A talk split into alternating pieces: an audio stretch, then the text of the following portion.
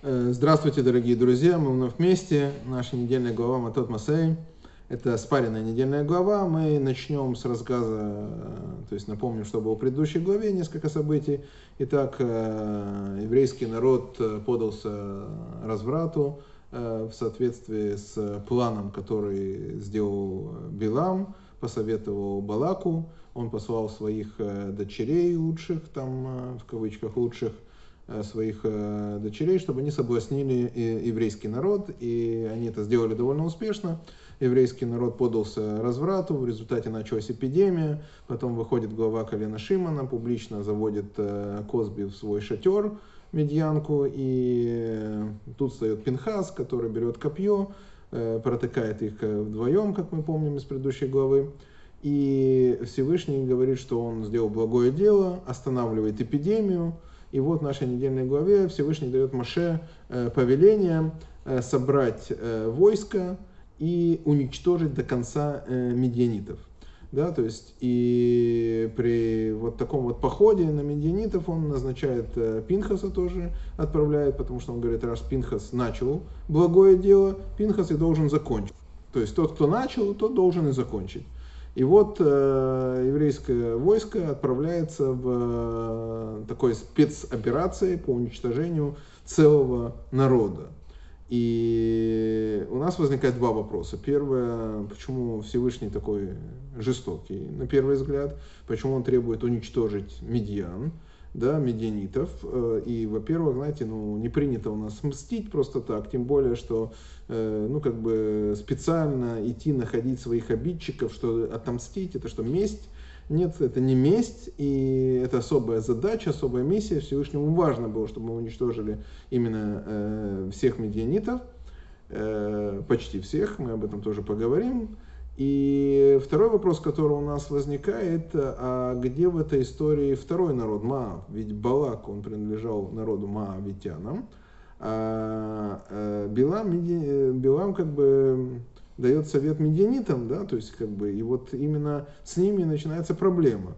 Э, на первый взгляд казалось бы, что ведь все задумка была-то на самом деле Балака, Э, ведь задумка была Балака, Балака нанял Билама, чтобы Билам проклял. Кстати, Билам не смог даже проклясть, а он сделал большое благословение. Так вопрос у нас возникает, почему Всевышний не требует уничтожить именно Маав, а требует уничтожить именно Медьян.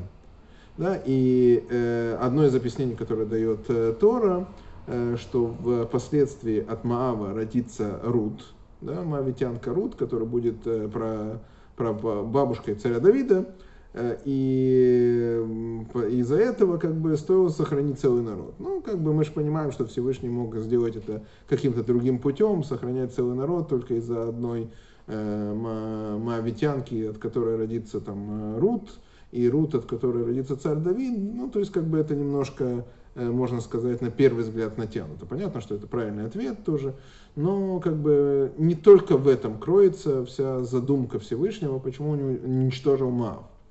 Вот. И почему именно он требует уничтожить медьян? Да, то есть как бы э, именно идти э, непонятно куда так далеко, чтобы уничтожить медиан, прийти к ним э, для самого факта уничтожения целого народа. И тут мы должны разобрать, что такое классический антисемитизм. Все мы сталкивались так или иначе с антисемитизмом, я думаю, не было людей, которые не сталкиваются. Так вот, антисемиты делятся на несколько категорий. Одна из категорий, я называю их такие умные и опасные антисемиты, есть такой бытовой антисемитизм, который присутствовал всегда и может даже до конца присутствовать в других местах. Э, но вот что касается бытового антисемитизма, то он немножко понятен. Почему он немножко понятен? Не дай бог понятен, я его не оправдываю. Э, нет цели э, оправдать хоть одного врага да, нашего. Но как бы так или иначе, с какими-то народами мы соприкасаемся. И так или иначе они нам или завидуют, или они нас боятся, или они завидуют нашей успешности, или наоборот неуспешности, или они... мы им мешаем, так или иначе. Но мы с ним находимся, как написал один известный антисемит Солженицын, 200 лет вместе. То есть 200 лет вместе они с нами находились, как-никак. 200 лет пытались нас уничтожить в разных э, вариантах у них это не получилось, и они пытаются оправдаться, почему они пытаются нас уничтожить. И вот умные антисемиты пытаются найти причину, почему они нас ненавидят. На самом деле, как говорит Любавический Рэбе, когда кто-то пытался там оправдать, вот понимаете, там есть за что нас ненавидеть, Рэбе сказал, что я жил в Украине, вот, и я видел, как люди там ненавидели без причины, да, то есть, как бы, то есть, э, мы знаем, что на самом деле корень кроется в чем-то другом. Так вот, есть разница между Маавом есть разница между медианитами. И тут мы поймем, э, в чем эта разница, и поймем, почему Всевышний не требует уничтожить Маав. Э, потому что, в принципе, Маав так или иначе мы должны были пройти через их территорию, мы приближались к ним, да, понятно, что Всевышний не хотел, чтобы мы его уничтожали, но при приближении к Маву у них были э, варианты беспокоиться. То есть приходит сильный народ, вот он уже победил двух э, громаднейших царей, так или иначе он должен вступить с ними в контакт. Не захотели они вступать с нами в контакт и попытались нас э, уничтожить. Это тоже антисемитизм такой, но это антисемитизм, который имеет под собой какую-то логику. Да?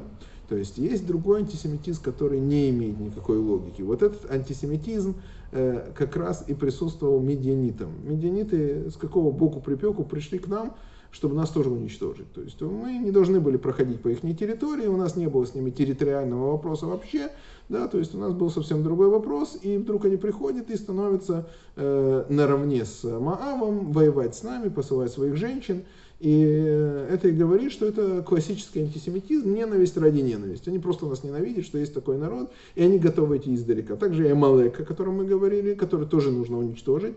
Народ, которому мы никак не угрожали, он пришел, чтобы нас уничтожить.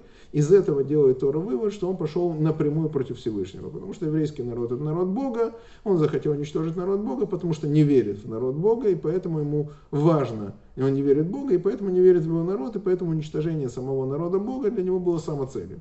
Как и у медианитов. Это э, ненависть э, ради ненависти. И поэтому у нас есть задача уничтожить медианитов. Это одна из причин, потому что они нас ненавидят, и у них беспричинная ненависть. Просто беспричинная ненависть к еврейскому народу. И нужно отметить, что у многих э, действительно наших врагов была ненависть беспричинная. Он ненавидит, ну, потому что мы евреи, и все. То есть нету этому объяснения, нету логическому объяснения. Да? То есть нету никакого, ни, ни по что невозможно подогнать это объяснение. Да? Э, невозможно поставить рамки, по которым он пытается, даже, он даже не может оправдаться, ему даже не нужно не оправдаться, оправдываться. Он нас просто ненавидит. Да? И были разные случаи, как мы знаем, я могу перечислять эти случаи. Есть э, случаи, которые я всегда пересказываю с одним человеком, который был в Павлодаре. Это Кольтмахер Фима Рахмилович, он был директором хлебозавода, так он много лет, его прятала украинская женщина под землей, да, то есть как бы в землянке, и спасла его от войны. Но его же сосед, который был, да, то есть э, зашел с ломом и проломал его маме голову, да, то есть э, сосед, который, они очень мирно и дружно жили, то есть, э, то есть объяснить антисемитизм очень сложно. Мы знаем, что был тоже сильный антисемитизм, когда евреи возвращались с войны, да, то есть и, и с эвакуацией приходили в свои дома, а их убивали, потому что говорили, что, слушайте, мы думали, вас Гитлер не добил, что вы уже тут все сдохли, а вы вот приходите со своими домами.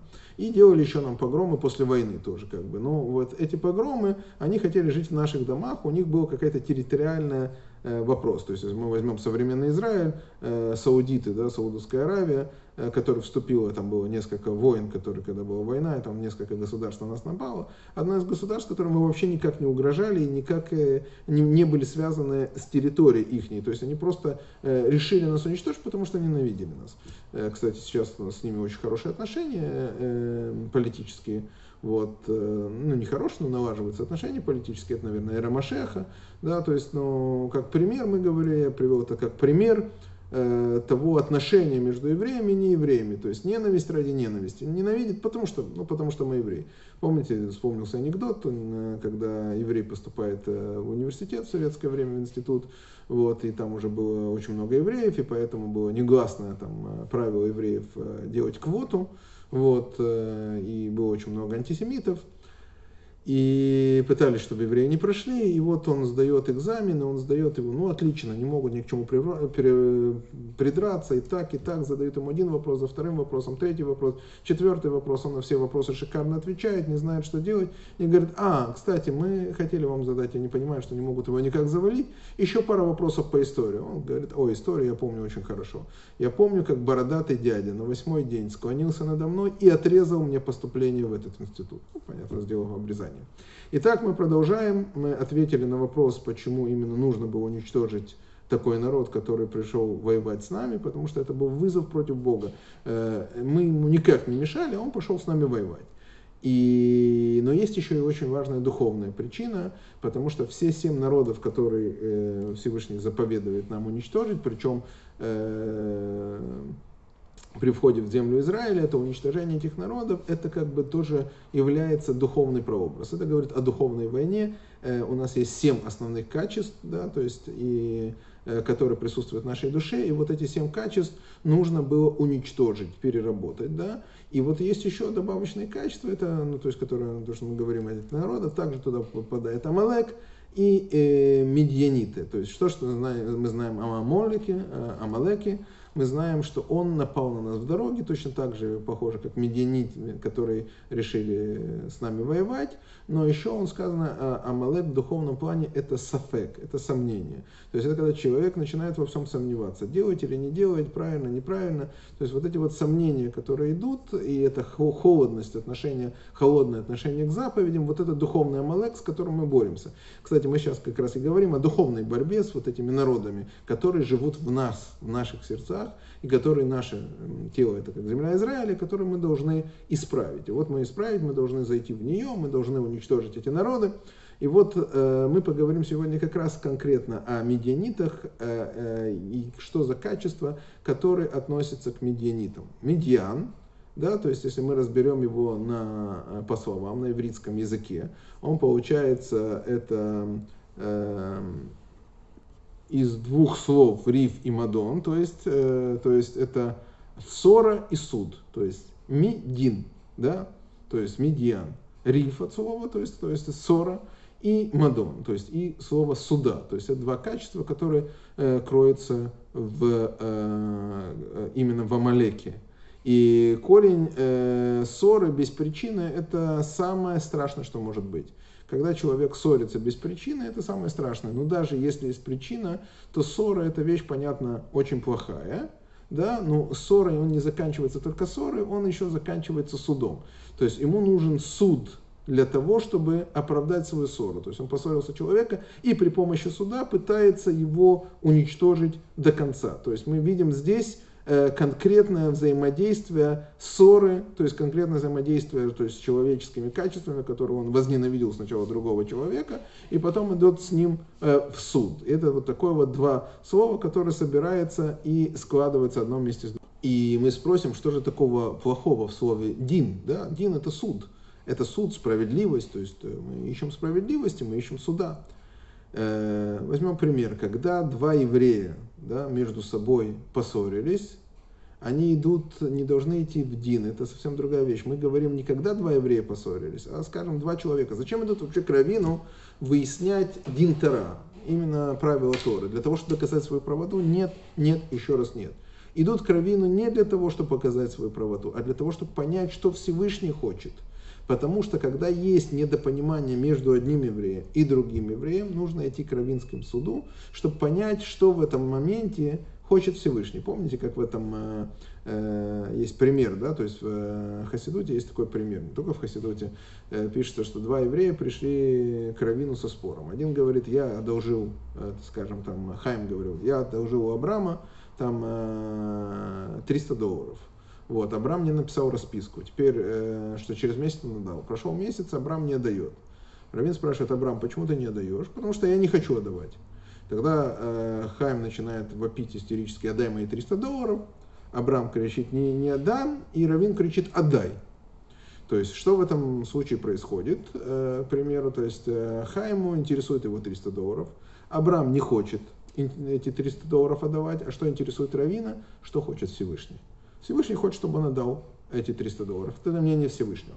Поэтому, когда евреи идут э, в Равинский суд, как таковой, э, в первую очередь это не из-за ссоры, а потому что им нужно понять, что Всевышний хочет в данный момент и как правильно выходить из конкретной ситуации. Но если, э, и при этом люди, выходя от Равинского суда, должны остаться друзьями, потому что суд это такая вещь, которая должна перейти в более Э, ну, следующий этап, то есть как бы именно она и нужна для того, чтобы определить э, правильность, правильность равинского решения, но ни в коем случае, ни в коем случае это не для того, чтобы э, э, проявить ненависть к обидчику, ненависть к человеку, который тебя зацепил. Да, понятно, что Тора не требует от нас там ударили, тебе ударили по одной щеке, поставь другую, но нету смысла в принципе, да, как бы, э, то есть э, это не для ненависти, то есть мы идем в суд, чтобы разобраться, чтобы не наказать, не дай бог, другого человека, а для того, чтобы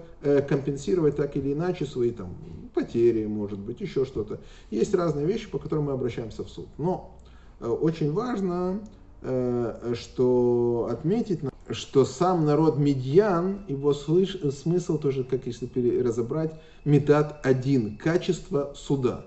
То есть сам Миньян, он по себе это качество суда.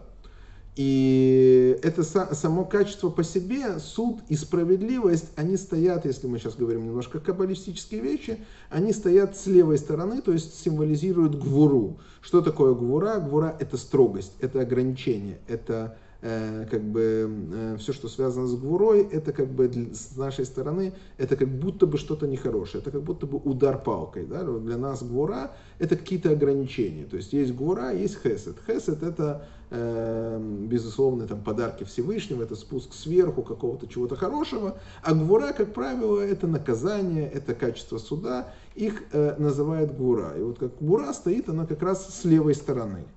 И чему противоположна гвура? Гвура противоположна хеседу, то есть милосердию. То есть, когда мы идем к качеству суда, у нас отсутствует качество милосердия. Что же такое эмет? Истина. Истина – это середина между качеством милосердия и между качеством суда. Да, то есть это такая вот э, основная середина, к которой мы должны стремиться. Мы должны стремиться к истинности. Да? То есть но э, мы должны продолжить. И что такое, э, еще раз, эмет? Это когда мы соединяем гвуру и хесед. То есть мы это средняя линия. Скажем, к примеру, где можно увидеть вот это такое соединение? Ну вот соединение, скажем, вы едете на машине и вас ударяет другая машина. Она нарушает, ударяет вас сзади на перекрестке. Незначительный удар – вы выскакиваете с машины, смотрите, видите, у вас помятый бампер, то есть он стоит ремонт, там может разбитая фара. Вы, э, если вы нормальный человек, то есть, как мы уже говорили, что нервничать просто так не надо, вы выходите и говорите, как мы будем разбираться. Э, вы причинили мне ущерб, ущерб мне надо восстановить фару, мне надо восстановить бампер и потерянное время. Давайте разбираться. Если человек не хочет отдавать, то можно пойти с ним в суд, и суд постановит, что отдавать и как отдавать. Но представьте себе другую ситуацию. Вы едете на машине, и ваш лучший друг, то есть, который там, много сделал для вас в жизни, случайно сзади ударяет вас в бампер, разбивает вам фару. Да, э, как вы выходите, как вы начинаете разговаривать. И вы можете разговаривать совсем по-другому, если вы близкие друзья, он говорит, ой, извини, он тебе скажет, давай я быстро заплачу, я тебе это вот. Ты говоришь, да какие мы же друзья, неужели я с тебя буду там, эти, там, забирать эти 100 долларов, то есть э, я не хочу это вот, то есть я тебе это прощаю, тот говорит, нет, давай я тебе дам, то есть мы видим совсем другое отношение. Хотя по суду он должен вытащить деньги и отдать, он причинил ущерб. Но здесь присутствует другое качество, качество хеседа, качество эмета, что мы близкие друзья, что между нами вот эти вот э, происшествия, то есть как бы, ну, с кем не бывает и все остальное. То есть тысяча примеров, которые можно так приводить, когда качество суда не задействовано вообще, вообще. И э, мы рады, что оно не задействовано, потому что у нас задействовано именно качество э, милосердия, беспричинной любви, как мы говорим. И об этом мы сейчас поговорим подробно. Еще я забыл сказать важную вещь, э, что иногда гвура, то есть вот эти ограничения, это суд, который нам кажется гвура, на самом деле является хеседом, то есть не ограничением, а милосердием. Где мы это видим? Мы видим это пример с ребенком. То есть мы даже спрашиваем, почему еврейский народ, с него так строго спрашивает Всевышний, из других народов так строго не спрашивает, почему такие там э, движения, почему на... То есть есть пример с ребенком, что пишется э, отец, который не наказывает своего ребенка, он его не любит. Потому что настоящая любовь, это не когда ты садишь его на руки, там целуешь и говоришь ути-пути. Да? Настоящая любовь, когда ты видишь, что нужно применить, там, э, скажем, репрессивные меры, там, нужно там наказать, не обязательно побить, то есть ну, там, не пустить там, в бассейн, а он просит тебя, говорит, я больше не буду. То есть иногда ты должен проявить это качество гвуры, то есть именно качество суда. То есть с твоей стороны это э, хесед, Почему хесед? Потому что для ребенка это наказание. Когда у ребенка, там, скажем, э, болят зубы, и ты не даешь ему сахар, да, или там у него температура, ты не пускаешь его там э, играть на улицу, для ребенка это ограничение. Он выглядит, как будто бы для него делают что-то плохое, но на самом деле для него делают хорошее, потому что хотят ему хорошее. И это называется настоящий хесед, настоящее милосердие, настоящая благотворительность, которую ты делаешь путем гвуры. То есть для этого тоже нужен дин, поэтому в нашем мире иногда дин нужен, иногда гвура, который нам кажется гвура, со стороны Всевышнего выходит только милосердие. И теперь мы касаемся очень интересной фразы, которая говорит Всевышний, там Всевышний, пишут наши мудрецы, говорят, так это записывают, что э, хотел Всевышний сделать наш мир э, качеством гвура, качеством суда, качеством суда, но увидел, что тогда не сможет существовать наш мир, и он э, сделал э, качество хеседа. Да, как и помните знаменитая там, молитва э, э, Мида Тарахамим, что ты проявил Всевышний качество милосердия перед качеством судом. Что ты не проявлял качество суда, милосердия. Видел, что Всевышний, что тяжело, чтобы этот мир работал по качеству суда, э, и поэтому он добавил туда милосердие. Мы спросим, а что же тяжелого? Ну, представьте себе, человек нарушил шаббат, раз и умер, да, человек там э, украл, раз потерял деньги, да, на самом деле это был бы прекрасный мир на первый взгляд, но такой мир бы не мог существовать. Не нужен Всевышнему такой мир, потому что мир, в котором нету сокрытия его, невозможно показать все преимущество света. Нету свободы выбора. Поэтому Всевышнему надо сотворить был именно такой мир, в котором будет качество хеса. Только в таком случае наш мир может существовать. Если Всевышний добавит милосердие и уберет качество суда, то будет наш мир э, существовать. А если будет качество суда, то ничего в нашем мире, наш мир не сможет существовать вообще.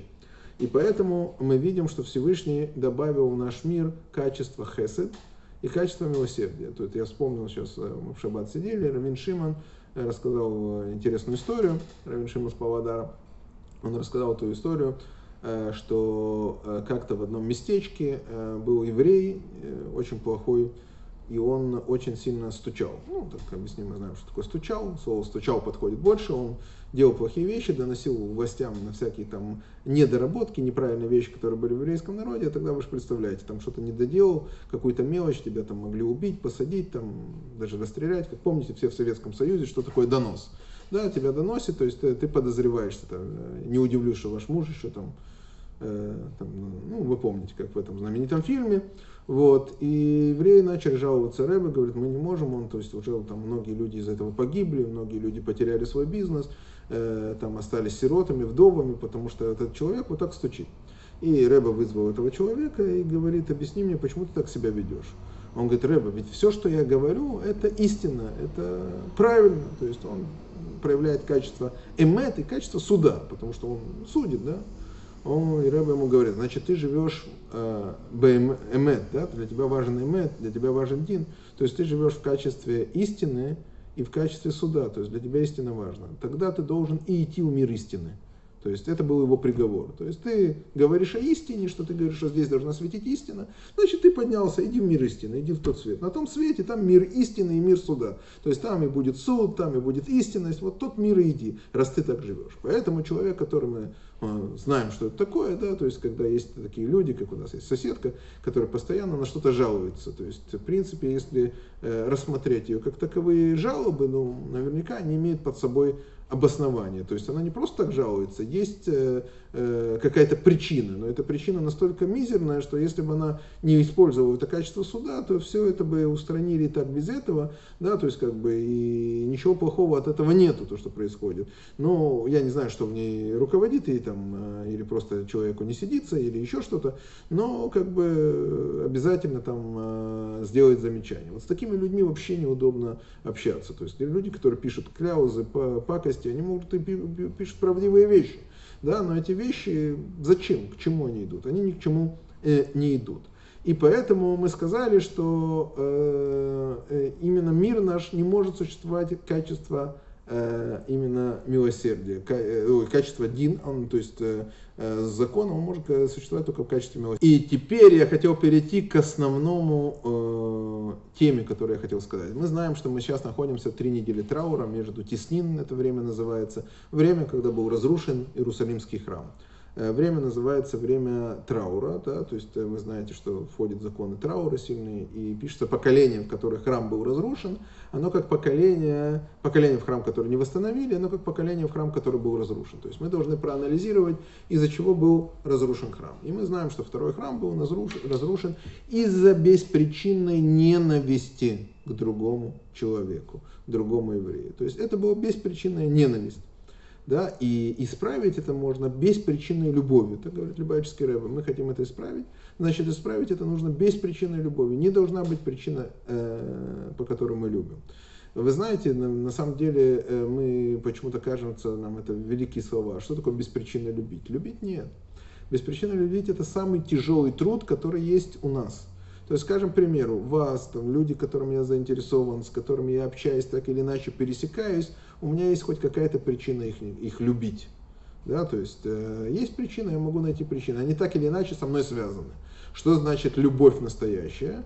Без причины. Это любовь, когда человек этого не заслуживает, когда он ведет себя страшно, ведет себя очень плохо, погано, как мы говорим. Вот. А мы, тем не менее, к нему относимся хорошо, потому что он еврей. То есть нет никакой причины, по которой мы к нему относимся хорошо. Это причина любовь.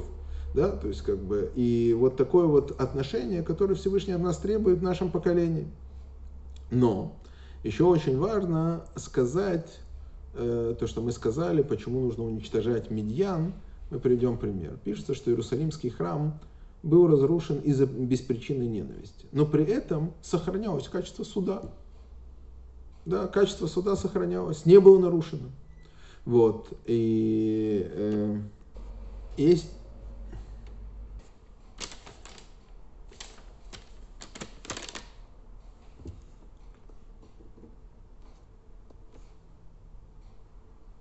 быть э, э, омерзительным э, Минуваль Петера, быть омерзитель, омерзительным по Торе. Да? То есть может человек оказаться омерзительным по Торе. Как это сказать омерзительным по Торе? Мы уже говорили, что храм был разрушен из-за беспричинной ненависти, но также мы можем сказать другими словами, что храм был разрушен при соблюдении качества суда. Да, именно качество суда, благодаря тому, что суд по Торе сохранился, именно конкретный суд, такое образное выражение. Сейчас я постараюсь это разобрать более подробно. Итак, мы помним, наверное, все причины, по которым был разрушен храм. Есть история с Камцей и Баркамца. То есть э, было два таких человека, один пригласил другого в гости, вот, э, ну, один был Камца, другой Баркамца. Так вот, который пригласил Камцу или Баркамцу, то есть он э, хотел пригласить Камцу, получил, что он пригласил Баркамца, потому что кто-то ошибся и отнес приглашение не к тому. И тот человек пришел к нему на торжество, которое он устроил, тот его увидел, говорит, ты что, ко мне приперся? Тот говорит, как же, ты мне сам прислал приглашение. Это ошибка, я не прислал тебе приглашение. Хотели пригласить другого человека, поэтому я тебя прошу, уйди с моего мероприятия. Ну, тот человек, скорее всего, что он его просил по еврейскому закону, аккуратно подошел, сказал, ты здесь человек лишний, я прошу тебя не видеть. По закону он имел это право сделать, имел это право сделать, он сделал все по закону. Э, следующий этап, который тот ему говорит, слушай, не выгоняй меня, то есть давай я тебе там оплачу все твои расходы на меня, только не хочу, чтобы э, люди увидели, как я ухожу, это как бы неуважение ко мне. Тот говорит, нет. Он говорит, давай я оплачу всю трапезу. Он говорит, нет, давай я оплачу все, то есть здесь ты, вообще не потерпишь убыток, только не выгоняй меня. Тот говорит, нет, я против. И он увидел, что мудрецы, еврейские мудрецы спокойно на это смотрели, да, и ничего не возразили против такого его унижения, он разозлился на еврейских мудрецов, дальше пошел э, продолжение этого истории про жертвоприношение, все. Но, скажем, о мудреце, почему мудрецы молчали? Э, имели ли они право молчать? Имели. Потому что вещь, которая не будет услышана, нету заповеди ее сказать.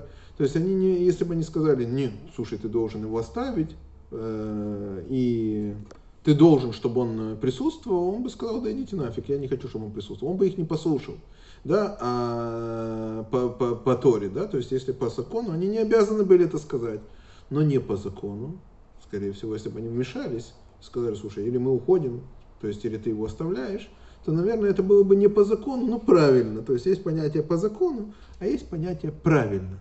Вот так вот надо поступать по-еврейски, то есть по беспричинной любви, то есть чтобы не было э, аспекта. Но это ладно, это одна история. Есть еще одна история, которую Талмуд говорит, ужасная история. Я вынужден ее рассказать. Эта история происходит э, тоже законным образом. Было два э, друга, вот, один был женат, другой был не женат, и вот этот друг, который был не женат, увидел жену этого друга, она ему, конечно, понравилась, приглянулась, он на нее как-то посмотрел, ну, только посмотрел. Она тоже на него только посмотрела, то есть они друг другу приглянулись, ну, еврейский закон, опять же, закон, Дин, запрещает такое э, отношение, запрещает вот такое вот э, неправильное поведение. И поэтому дальше этим не ограни... все ограничилось. То есть, но началась ссора у этого человека с женой, вот, ну, может потому что она увидела, что кто-то еще на нее смотрит, может он на нее плохо. Неважно, почему он с ней поссорился, но он с ней поссорился. И кому он пришел поплакаться к другу. И говорит, другу, вот у меня такая жена. Он говорит, да что ж ты живешь с такой женой, если она тебе так ненавистна? Возьми и разведись с ней. Он говорит, не могу. Я когда э, брал ее замуж, э, ой, в жены, то есть э, был, подписывал брачный договор. А в брачном договоре пишется, я там сказал, что если я с ней разведусь, я должен дать ей большую сумму. А у меня такой суммы в помине нет, это очень большая сумма. Он говорит, ну для чего есть друзья? Я тебе должу эту сумму. Вот, давай подпишем договор, я тебе одалживаю без процента по закону. Я не взял с тебя ни одного процента. Я тебе дал как друг, я выполнил большую заповедь, делал, одолжил деньги другому еврею.